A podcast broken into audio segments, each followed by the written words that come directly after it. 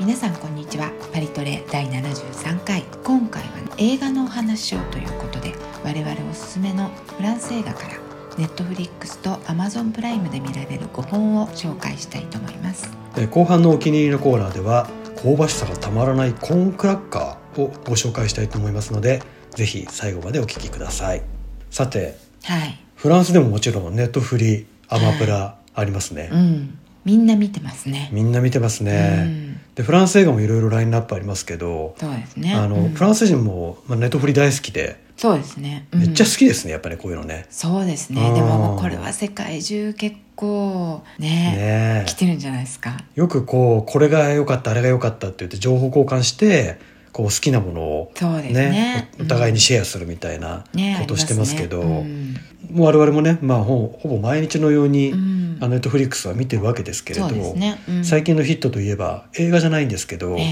やっぱり「クイーン・シャーロットえよかった」ね、フランスでは「レン・シャーロットこれ,、うん」、ですけ ど、ええはい、これが良かったっていうこれよかったですね、うんうんあと今更ながらの「愛の不時着そう、はいこれはあ韓国ののねうん、前にゲストに来ていただいたかなさんが、 もう熱を持っておすすめしてくださったので騙されたと思ってみたらもう本当に騙されたようにげドハマりし」ましドたねハマりしました ね遅ればせながら遅のれ ばせながら、はいあと最近だとあの舞妓さんちのまかないさん、ああそうですね、はい、これも良かったですうんね、そうこれフランスでも結構評価が高いそうですねですね。うんはい。あのカンヌで評判の是枝監督うんが関わってるっていうことだったりとか、ええ京都で舞妓物っていうことでね、うん結構見てるわけですけど、はい、これ見てた時はやっぱりあれですね、こう喋りがそれぞれこう愛の不時着を見てると、うん夫婦の会話がええなんとなくこう韓国語なまりになって、そうなんかねあのうんリズムがねね。 なりますねまかないさんの方は見てるとやっぱり京都弁がねもう京都の人にはどつかれ そうなどつかれそうな京都弁を喋るという感じうん京に 都弁を喋っておりましたね、、はいつの間にかなくなるもんです ねくなりまし たねあっさり、ねはいあっさりね、ううんん、ということで我々の映画版映画バージョンのおすすめ5本とそうですいねうことで、これ割と王道な感じですね今日おすすめあすある王この道です本はねうはい、んじゃあまず1つ目からいきましょうかはいはい1つ目ははいフランス語のタイトルで「ラグナクーうルん」で日本あと英語もそうだと思うんですけど「ハートブレイカー」っていううんタイトルになってますが、そうですね、はいうん、これはもう何十回と見てますねそうですねはこれなんか我々ちょうどフランスに来た頃に、そう、うん、公開になった映画ではい当時習っていた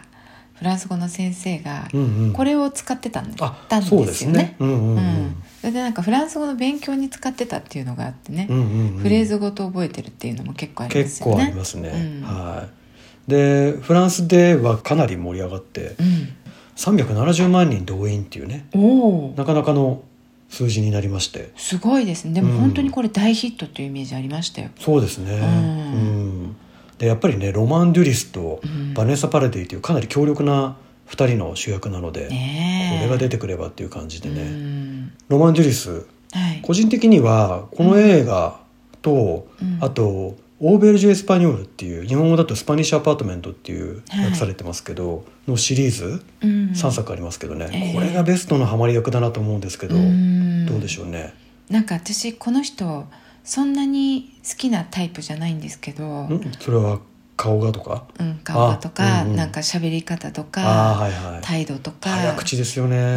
んうんそんなに好きなタイプじゃないんですけど、はでも「スパニッシュ・アパートメント」のシリーズすごい良かったです、うんんねでもこれも良かった「ハートブレイカー」ねこれは本当ハマり役ですよね。うん、で監督がパスカル・ショメイエっていう実はこの人最初の映画だったんですって。そうなんですかそうそうそうん、でなんかリュック・ベッソンの「うんあのレオン」とか、はいあと「フィフス・エレメント」とかはい有名なのあるじゃないですうか、んあの辺りの助監督を長くしてきた、あ人そうなんでですね、うんでその経験を得て、ええ初めて自分で作った映画らしいんでそうなすんよですね、うん、残念ながら2015年に亡くなってるんでそうなんですかがんでねえがんそうえその後も映画撮ったりしてるんですかねいくつか撮ってるんですけれど、うんやっぱでもこれが金字塔っていう感じでしたね結果的にねううんんねなんか残念ですねせっかくこれだけのねねヒット作を生み出せる人うが、んうん、かなりね期待されたと思うんですけどね、うん多分ね50代半ばぐらいで亡くなってるんああですそうよなんですねううんんでこの映画はまあえジャンルでいうとこうロマンチックコメディとかいうんですかねうん感じでラブコメってやつですかラブコメですね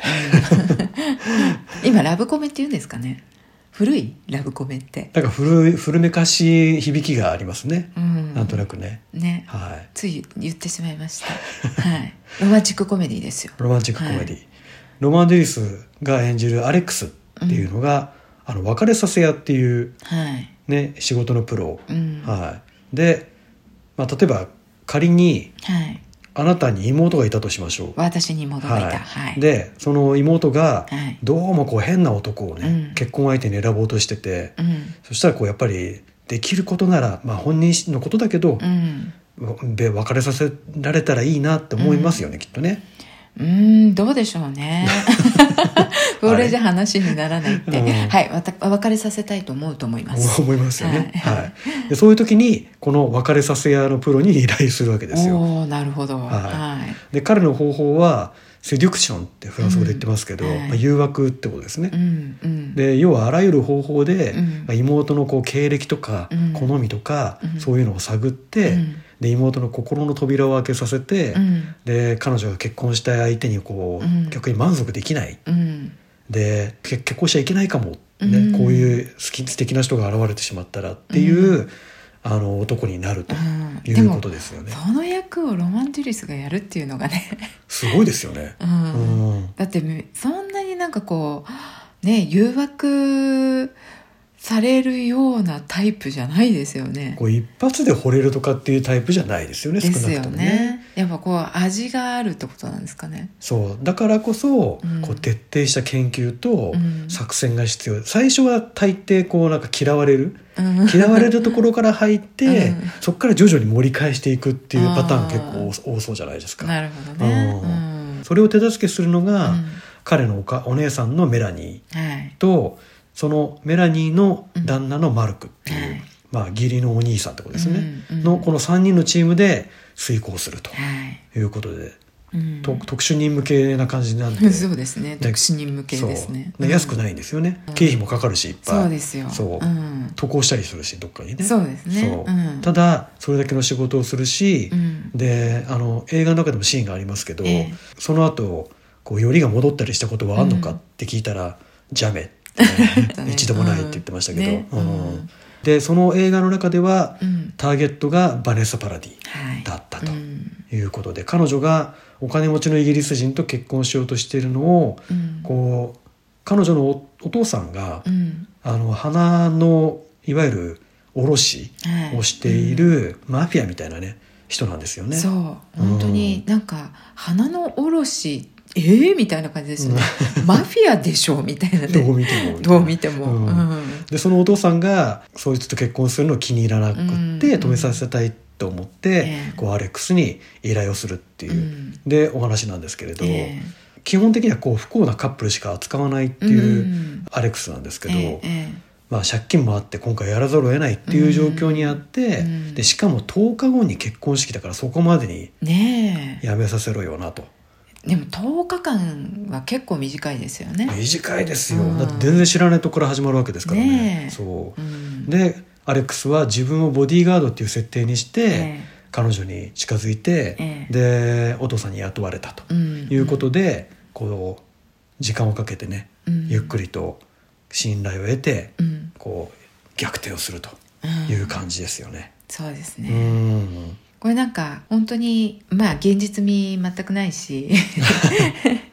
一応なんか実話に基づいてるらしいですけど、えそうなんですか実話っていうかインスピレーションは、うんなんかもともとは脚本家が、うんあの自分のいとこうんのこうなんかね結婚させたくない相手だったらしいんですよ。はいはい、でそれをこうやめさせるために、うん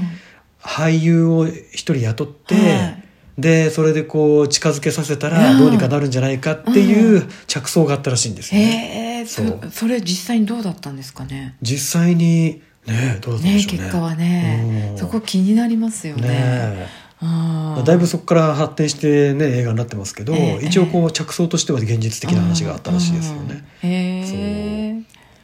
であとはあの細かい話というか、ええちょっとした逸話ですけど、うんあのピアノのコンサートのシーンがあーありありまますすねね。うんあのモナコのね。ね、うんそうあのピアニストうんがロマン・デュリスの妹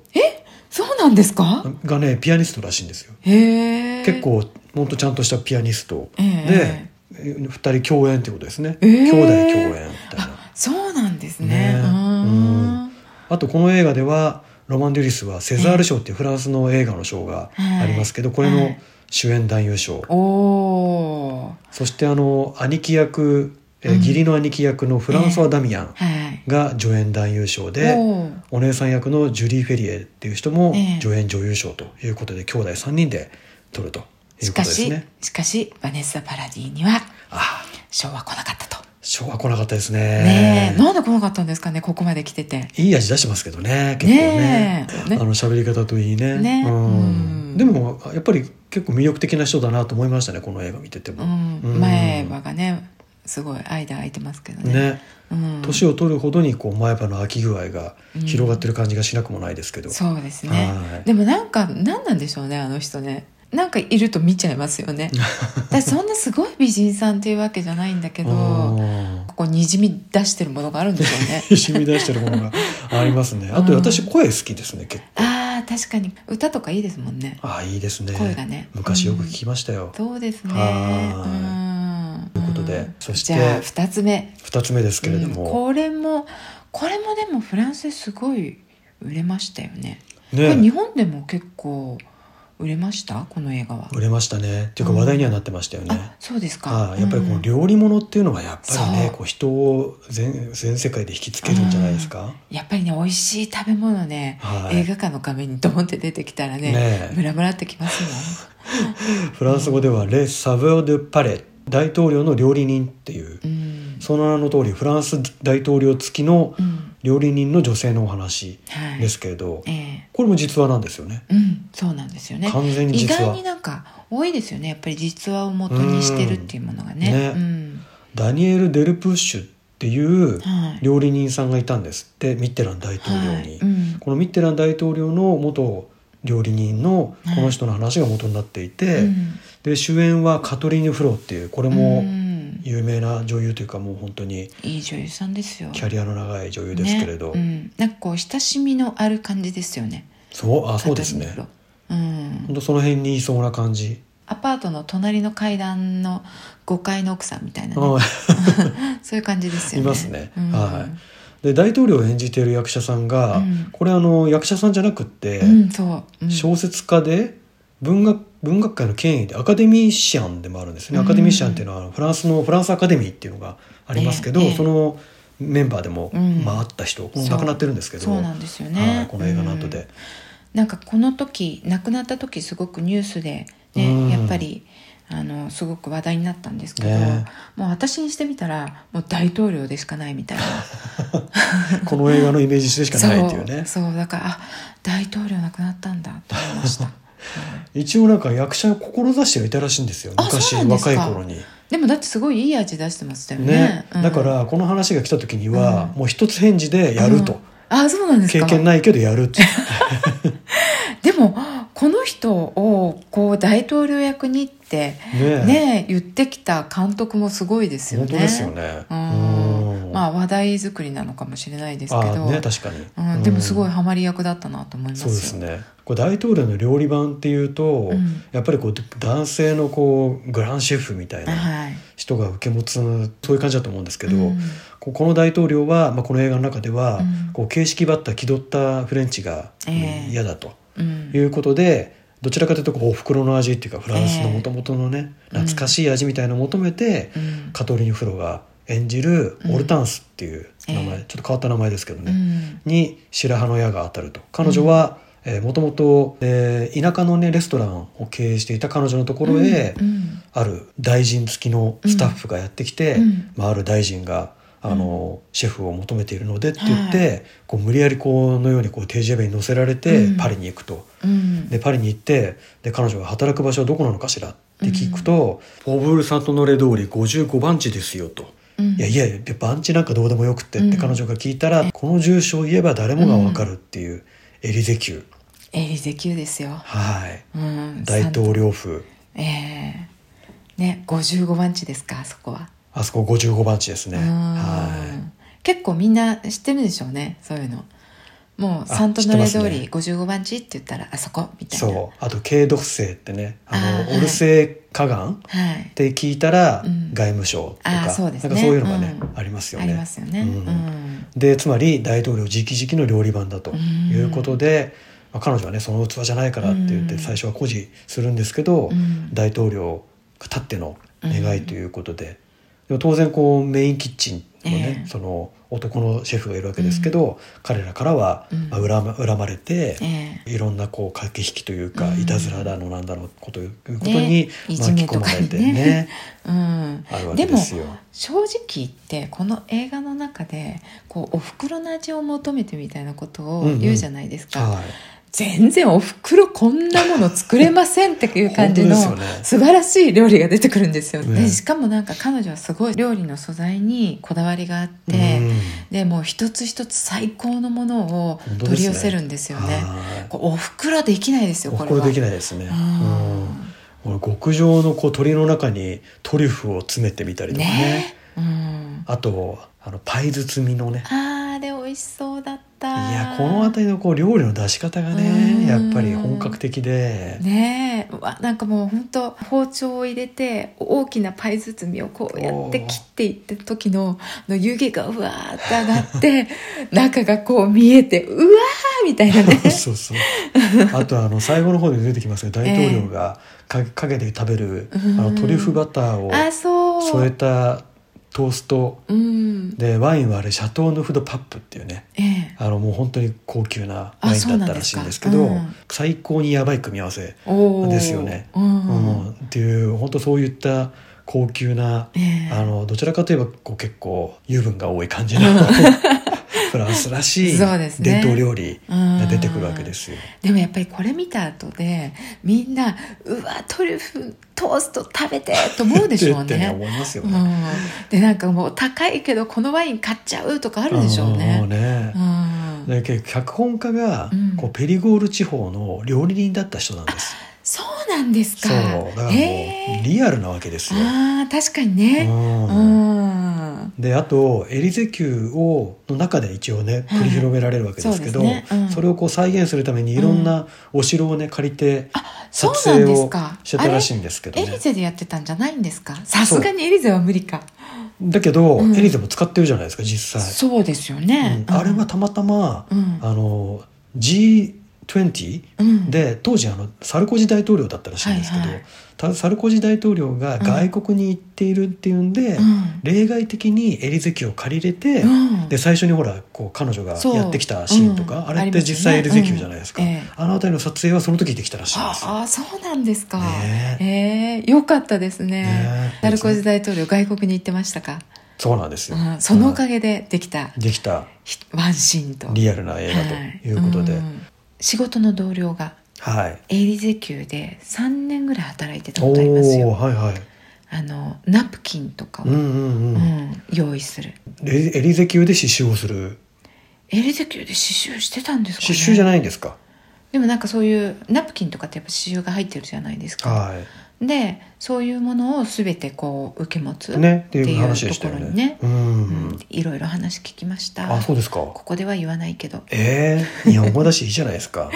いやいやいやいやちょっとだけ。えええ言わない言わない ちょうどまあれですよねあまあまあそれはそれはなんかこうもうちょっとこうあの少人数のところでねこう聞いてる人何百人とかいるんで、はい、まあ、じゃあ、いずれそうですね少人数でリアルパリトルをやるときに。あいいです、ね、お話ししようとはいいうことですね。で、カトリン・デュフロも、あの人ね、実は料理があんまつ得意じゃないらしい。あそうなんですね、うんなんかちょっと親近感なんです か。いやいやあの、い言ってください言ってくださいははいい、なので、こう料理のことを自分で研究したりとか、うんで、実際にその実話のね。はいミテラン大統領の料理人のもとに1週間一緒に過ごして、へーいろいろ話を聞いたりうんして、うんでそういう研究をいろいろしてからええ映画に臨んだとへえいう話なんですよ。やっぱりなんか役者さんってすごいですよねいやすごい、うん、やっぱりこう所作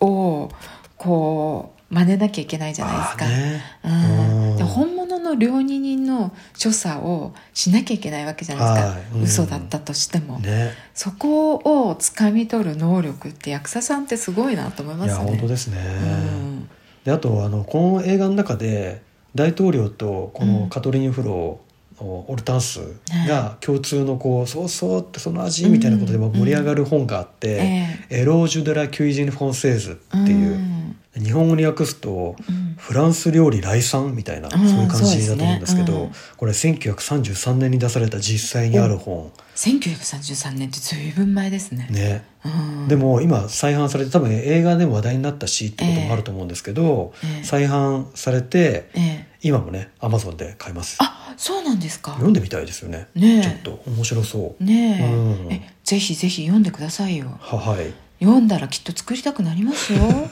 マジで。トリュフ詰めの鳥とかうんそう。ええ破産しますようち食べてみたい。 自分で作らないんですかはい私はもう本当食べるのが専門なのあでそうですねはいはいそれ以外のことやっちゃうとまた、ええあの専門職がぶれるのでどういうことですか食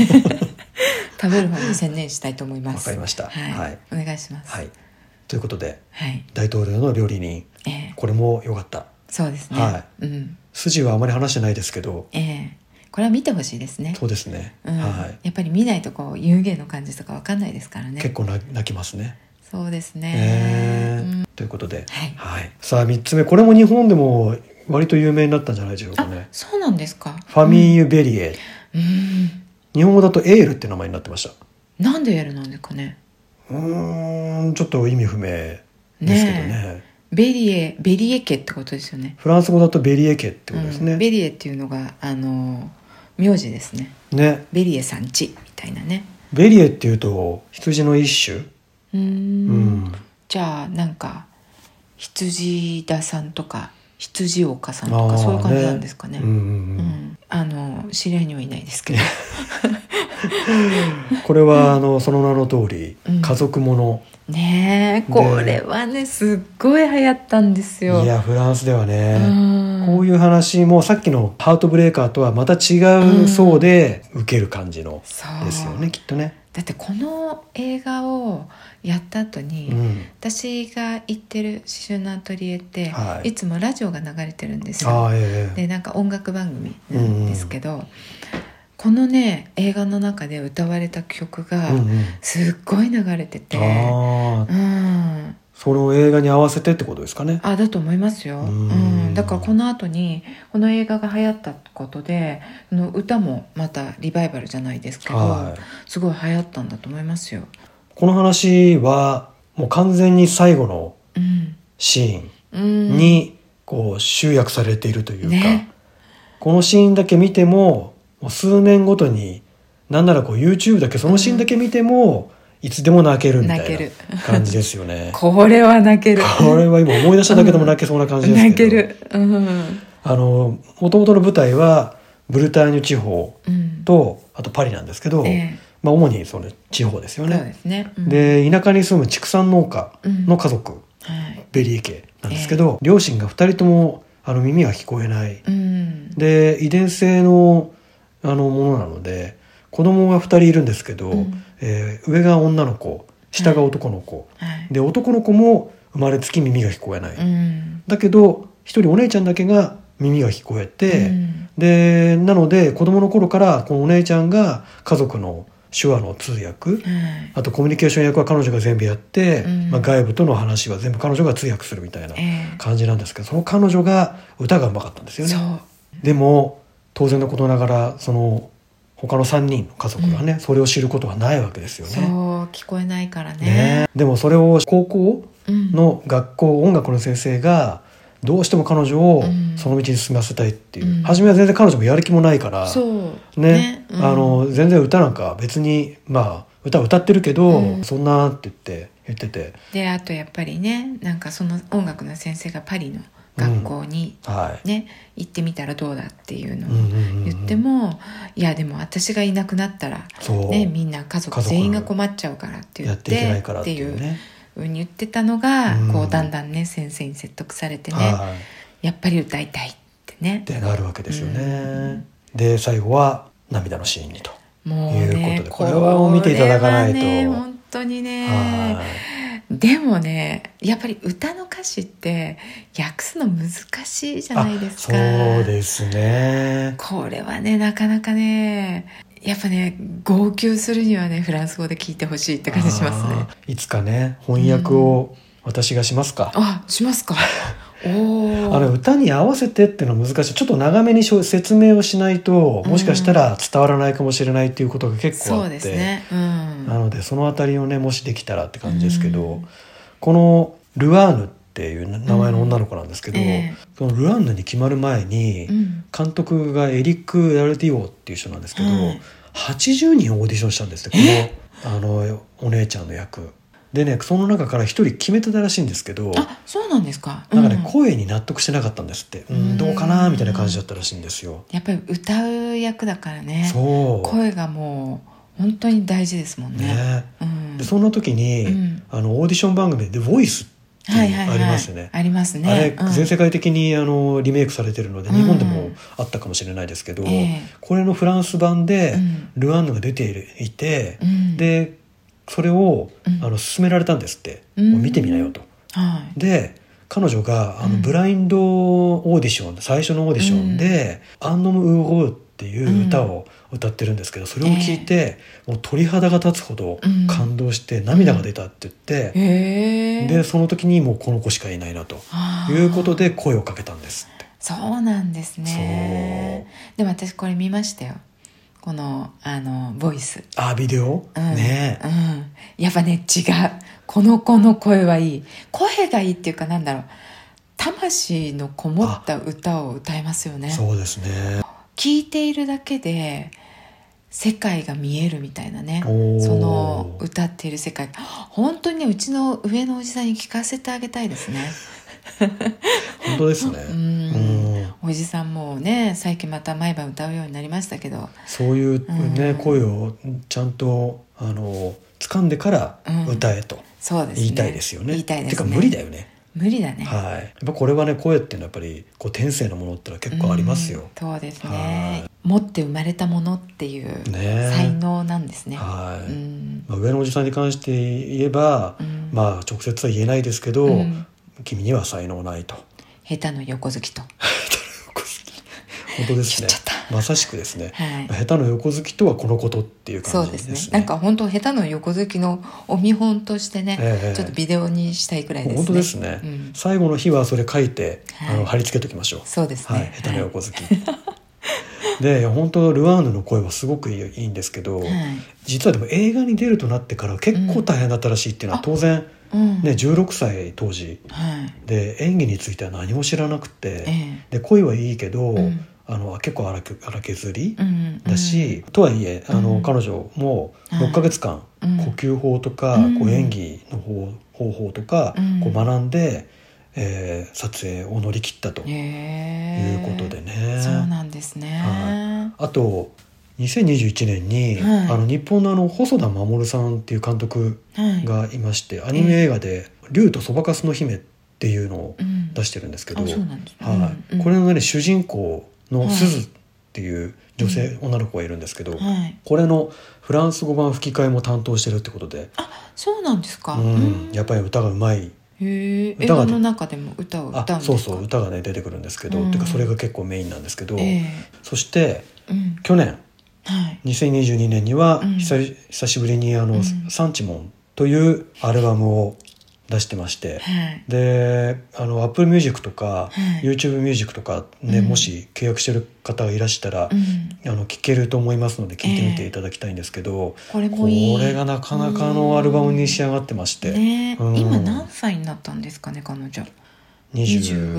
25六歳代っ半ばて感じですかねですねはい、もう子供もいて、実はあそうなんですか、うんそうなんですようで今回この映画のお父さん役もうんフランソワ・ダミアンあそうそうそうそう、ねうんでお母さんはカリン・ビアールってこれも有名な女優さんそうでですすけねどうんこの二人もなかなかね、うんで耳が聞こえない役なんですけど本当に6ヶ月間ぐらいうんあの毎日4時間半の訓練をえこの人たちはみんな受けたらしいですよえ手話手話の。うんで弟役の子ははいもともと耳が聞こえない子で手話もできるんで、あーはい訓練なししでできるわけですけど、他の家族の3人は、ええみんな手話をろ半年かけて、学学んだらしいんですよ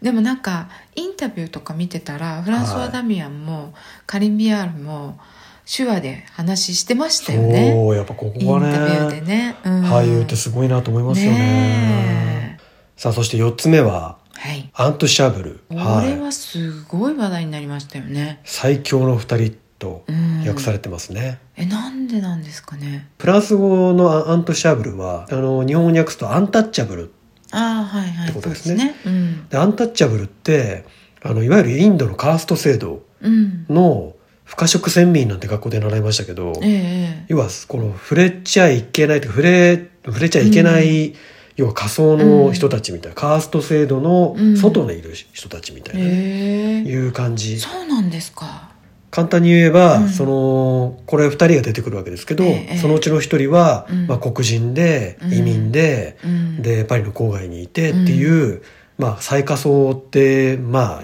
言っちゃなんですけどうんにいるでもう一人の方うはんお金持ちで、うんでパリの中心部うんに豪邸を持っていええてっていう,、こう本当だったら触れ合わないような2人がうん触れ合ったわけですよ、おおそういうことなんですねそういうことだと思いますけど、なんでアントシャーブルなのかなと思ってたんですけど、はい。うんでこの2人が最強のコンビになっていくんで、うんうん、日本語のタイトルは「最強のああ2なるほど人」とねいうことですね。あー今ようやくなんか腑に落ちた腑に落ちました、はい、 ありがとうございます。でこのお金持ちの方が、まあ、お金持ちなんですけど、え半身不随っていうハンディキャップを負っているわけですよね、首から下がうん動かない状態っていううんことでしたけど、ええはい、でこれも実話に基づく話なんですよね、これ非常にシリアスなうん。うん状況ですけど、うんとってもコメディーなね、うん。映画でしてこれでもうオマール C そうですよ、ね。あの本領発揮ね、はいうん。彼はこの映画出世作じゃないですか。もともと出てはいたと思うんですけど、うん本当に世界的に有名だったのはこれからこれでしょうね、ねえ、うんすごいなんかハマり役ですよねこれね。うん最初の本当にこう移民系な感じの、うんまあ、喋り方から態度からう、んっていう感じのところから彼のねキャラクターがうどんんどんどんどん出ていくわけですけど、うんこうどんどんどんどん変わっていく雰囲気もねうんまた楽しめる映画でいろいろ問題あるわけですよ、うん何しろそんな介護のことなんかしたこともないし、ええ何も知らないし、うん本当に口が悪いって。でそれがこう少しずつこう対人間対人間っていう、中でこうお金持ちとそうじゃないっていうその差をね完全に超えた、うんまあ、中になっていくっていうことなんですけど、ねでもなんか最初にそのもともとこそこのお家で働いてた人たちからも「えななんでこの人?」みたいな感じでねねうん、思われてたのがだんだんこう周りをね巻き込んでいって、そうそうそうで好かれさせるじゃないですけど、ねなんかその魅力があるんですよねやっぱりね。やっぱりこう人間性ってことに結果行き着くっていう感じですようね。んに人間性があることはフランス人は割とこう好きじゃないですか。あそうですねだから、うんまあ、お金持ちだろうがそうでなかろうが、うん人間性があるとこうその人を好きになるっていうか、うんあの急に親しくなるっていう感じはうん結構あるんでしょうね。そうですねねうんそれこそねあの同じフランスにで、まあ、パリのあたりに住んでても、うんこう文化が全然違うし笑うツボも違うし、うんなんならフランス語も違うみたいなそうですね喋、ってるフランス語うは。ん、そうフランス語って全然違うんですよねね、うんそのなんか階階層じゃないけど住んでる地域だったりとかそうですね。うん年齢だったりとかでねあとやっぱりこう本当だったらこう実際には顔を合わせるようなこともないんだけれども、うんそれがこうたまたま出会って、うんで階層という垣根を取ってみたら同じ人間だったっていうところで、むしろねその違いをお互いが面白がるみたいなところがあるじゃないですか、この映画だと。ええええええでそれによって最強のコンビになるっていうね、うん深い、でオマール・シーがもう本当こうリアルなんですよねそうのあたりがね、彼はこの役のためにうん1 0キロ以上体重を落として、うんでかつうんこうフィリップってその車椅子の彼ええを背負えるように、はい背負える背負ったらないですね抱え上げる抱え上げる上げるようにボディービルディングもして、おーであの病院で看護助手みたいなこともして訓練をしたらしいんですよ。えー、すごいですやっぱり役者さんってすごいですね役者はやっぱすごいなんかね。 1 0キロ体重を落とすってすごいですねねなかなか落ちないですよ1 0キロもうそもそもだって割とこうなんていうのうん太ってたりとかいうわけじゃないですからね、結構締まった体してる気がしますけどそう彼ではすよねね。うんそれで1 0キロ落とすって落とせますか1 0キロあ無理無理無理無理無理。ね私も無理ですねっていうか落としてもいいですけど、うんあの病気になるそうですよだって病気にならないでさらにボディビルディングしなきゃいけないそんうでそうすそようですよ無1理0無キ理ロ無落理としてはい無理ですね ねうんで彼は、まあ、こういった努力もうんあって、うんあのセザール賞はいの主演男優賞をあ受賞、そうなんですか、はい、でおかげさまで世界的な興行では実は今回紹介する中で一番興行成績が良かった、あそうなんですか、はいうんあの世界中では、うん結構ね世界中にこう渡ったってこともあったので日本も含めて、はい、 5100万人おおの動員おおでアメリも軽く超えてそうなんですか、はいうん、で純フランス映画つまりこうなんですか合作ってあるじゃないですあか。はいはいなんかどフランスベルギー、はいとかうんフランス、イタリアとか、うんそういうんじゃなくてフランス純粋の映画では、うんナンバーワンの興行成績えー、そうなんらでしいですすよ。ねうでもこれは本当に良かったですよんいやよかったオマール C すごいなと思いました本当ですね。さあそして最後ははい「レ・ギャマン」という映画ですけれども、これもくだらなくていい、くだらないです本ね。当にこれくだらないくだらい、ないんで多分日本ではう、ん、や訳されてないのでタイトルが。そうなんですかでもしかしたらネットフリックスなんですけど日本で見られないかもしれないんですけどね。そうなんですね、はい、ちょっとこれ確認できてないんですよ申し訳ないですが、うんはこれねくだらなくて面白くて、い、うんうん、私大好きですもう映画の歴史に残るかと思って言ったら残らないですね絶対ねそうでしょうね、はい、でも、うん我が家が一番リピートしてる映画でもありますそうですね、はいうんこう疲れてる時とか落ち込んでる時にこれを見てスッキリするみたいなそうですねねうん、こう名名場面があるんですよね名 場面ありまもうあすそねこがすごい好き、うん、あの「レイ・ギャマン」っていうタイトルはあの子供子供ですけどこうわ悪ふざけのガキみたいな感じですかねそうですねで、うんギャマンっていうと男男の子、うんで女の子はギャミンっていうですけど、うんうんあのーまあが、男の子のことなので、まあ、悪ガキな感じですね、うん言ったら、でまあいい大人がね、はい二人のいい大人がもう本当に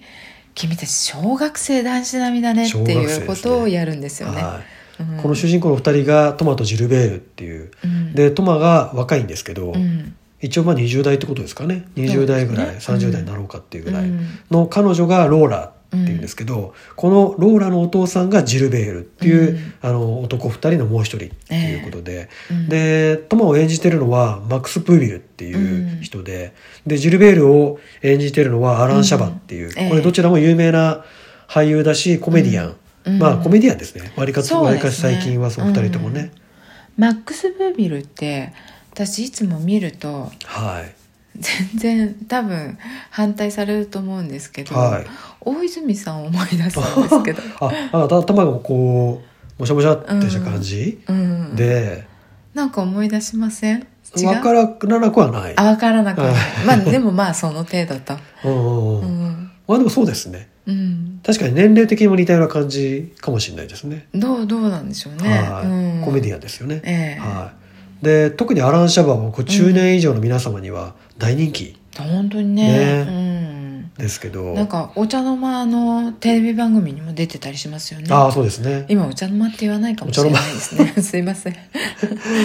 若いトマうはん彼女ローラのことがもう好きで好きで、うんもうサプライズプロポーズこのシーンも結構好きなんですけど、ね私してねこのシーンすごいですよはいね,、ね私このローラの役の女の子すごい好きあです私も大好き、うんうんうんあの日本で有名なとこではあのタイプライターあっていうはいはいフランス映画に、うんタイプライターコンテストのうん強力なライバル役で出てくるね彼女ですよね。うんあの人え結構いいですよね。ね、はいうんでそのプロポーズの勢いで両親に会いに行ったら、この父親のアラン・シャバうんがジルベールですけど、うんが引退してもう家でテレビばっかり見て、うんるつまんない親父になってると。うんでそれが泊まりがね会いに行って、えで話し始めたら、うんあの笑いのツボが合いすぎて、うんしかも同じイギー・ポップっていうええカリスマロッカーでうん共通のファンでっていう、うんこのここからあたりからこの男2人がうんもうそれこそ小学生のようにねえ弾けて、うんで大体こう男2人大人が弾けるとろくなことはないっていううん感じですよね。もうその典型ですね。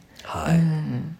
あの彼女ローラが、ええあの外務省の人なんですよね。うんそうで国連の、うん国連のっていうかサミットみたいなうん会議の場で、あのイランのうん大統領がえに扮するフランスの役者が出てくるんですけど、ええええこのシーンがもうとてつもなくおかしいんですうんよ。うんうんはあの役者さんもうまいですよいね。うまい。うんは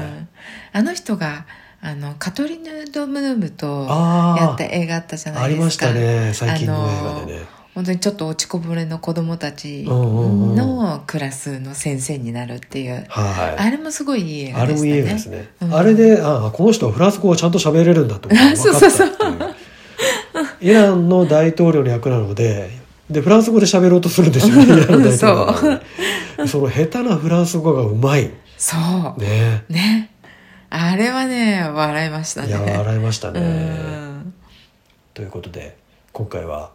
珍しく、はいパリトレにしては珍しく映画の話をね、そうですねしてきましたけれども、はい。まだまだいっぱいあるんですけど、いね、や、そうですね。うんはい。あと、ドラマの方もね、ありますね。ドラマ版あバージョンそもうですねいずれ。そうですねややりりたまいでしょうすねはいはい、というわけで、今回は5本そうですのね映画ご紹介しました。はい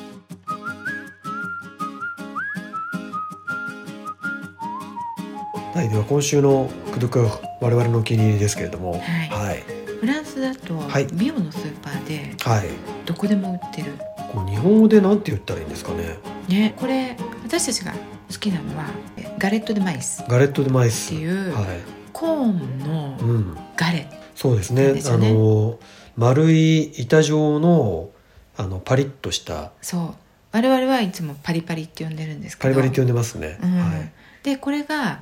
マイスもあればライスもあるんですよねはいマイスはトウモロコシですけどライスはうんまあお米ですね、えでそのライスの方のガレットえははい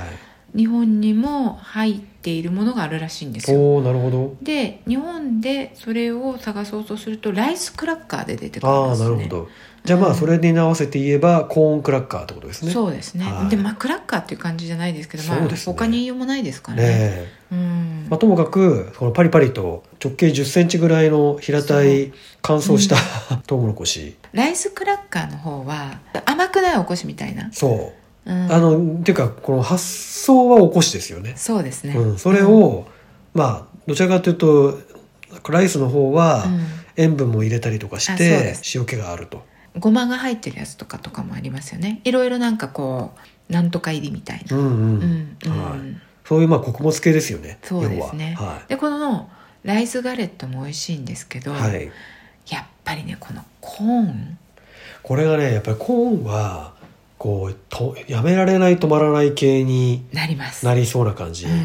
う実際ねこれ、うんあれって大体一袋にええ20枚ぐらい入ってるんですかね。そうですねものにもよりますけど多分ねうんうん、でこれをねうん、あのあの私電車の中でうん女の子高校生ぐらいの女の子がうんこれをひたすら食ってるっていうのをもううんあの目の前にいたのでうんずっと見てたんですけどうんもうずっと食べてるんですよ。うんやまやまないの本当にうんあ止めらんないんだなと思って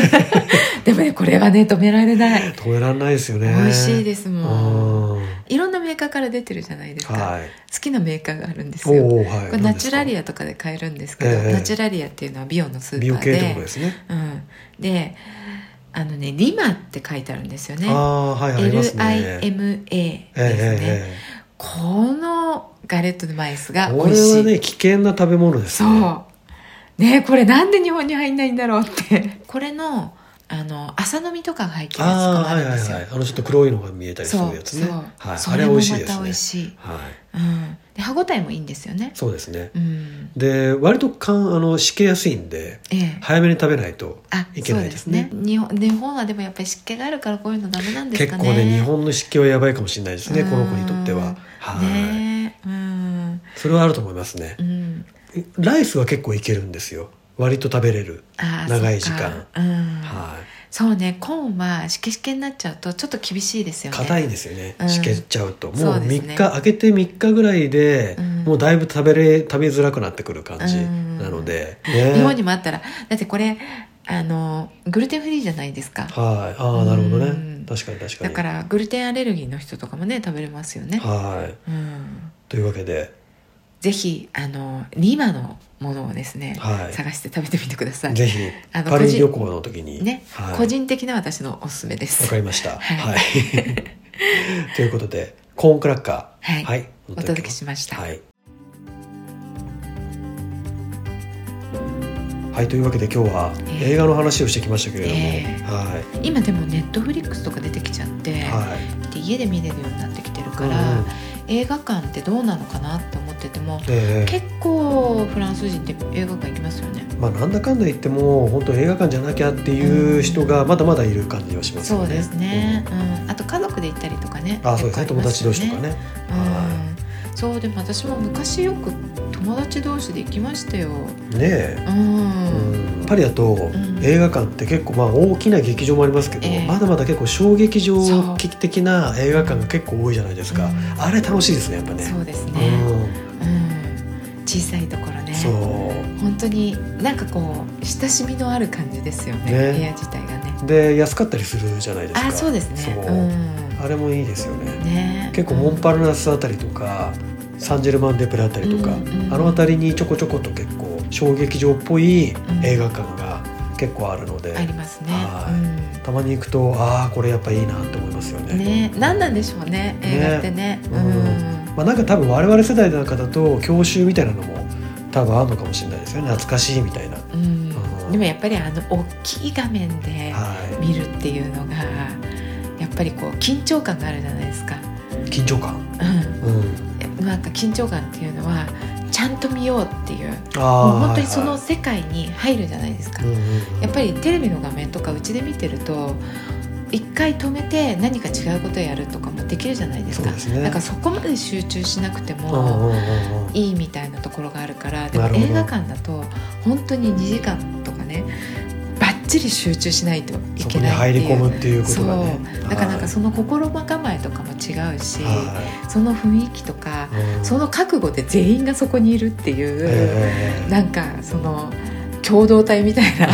雰囲気っていうのがいいのかなと思いますよね。あとなんか終わった後うにんすごい映画だとみんなで「いやなんか良かったよね」っていうそう顔の雰囲気がねあとこう拍手したりとかしますもんね。あするもんねそうそうそうんんあとこうがっかり映画の時そうにこうみんながなんかこう ね「どうがっかりだよね」みたいな顔をこう見合わせながら顔見合わせながらみんなそでう出て帰いくるみたいなね。そのあたりのフランス人のこう喜怒哀楽の表し方が結構好きですそ。うですね、はい面白いですよねねちょっとフランスに来てみたら映画館で映画を見てみるっていうのもいいかもしれないですね。いいですよ。うんはい、あと結構好きなのは日本映画をフランスで見るっていうのも結構好き、そうですねねうんうんそういうのも結構ねこの反応がありますもんね、我々最初にフランスで見た映画は「アメリ」でしたねそうでしたねねえ雨に出たての時うん1月1日に見ましたねちょうどユーロが始まった時だったんですよねねうんあのあれだけみんながフランしか持ってないのにフランを使える窓口が一つだけだったんですよねチケット売り場が ひどいですよ他が全部ユーロだったんですそようねそうそうそうでユーロの方はもう誰もいないみたいなそうそうそうでもその一つの窓口に全員並ぶみたいそなねうああやって変えていくんだなって思いましたよね。いかにユーロが便利かと思わせるっていう手段ですよねねねすごいなと思いま懐かしいしでたすよ。ねね懐かしいですね。はいというわけで、ははい、そういう思い出もいや思い出がやっぱりいろいろあります映い。画は、ね、そうですね、はい映画はねすごくいっぱいありますね。やっぱり人と見た映画とかね。そうですね、うん、その時の自分とその人の関係とかね、、はいいろいろ思い出しますそもうんね。ですか、はいはい。やっぱり私はあの同僚と見に行ったっていうのがすごく多いんで、おーうん、やっぱりなんか娯楽は映画だったんですよみんなと遊びに行くっていうとじゃあ映画見に行こうって言って、はい映画見に行ってたんで、うんうん出の一つですね皆さんもぜひフランス映画これが良かったっていうのもしあればね、そう教えですていただねけると、インスタグラムでぜひコメントをお寄せいただけると嬉そうでしいすですねね。そうですね、そうやってみんなで協力できたらねはいいいですね。はいはい、では、えーお聞きのねポッドキャストのアプリの方でも、はいぜひご登録いただいてまた、えー来週も楽しみに聞いていただけたら嬉しいです今日も最後までお聞きいただきどうもありがとうございましたまた来週さようならさようなら。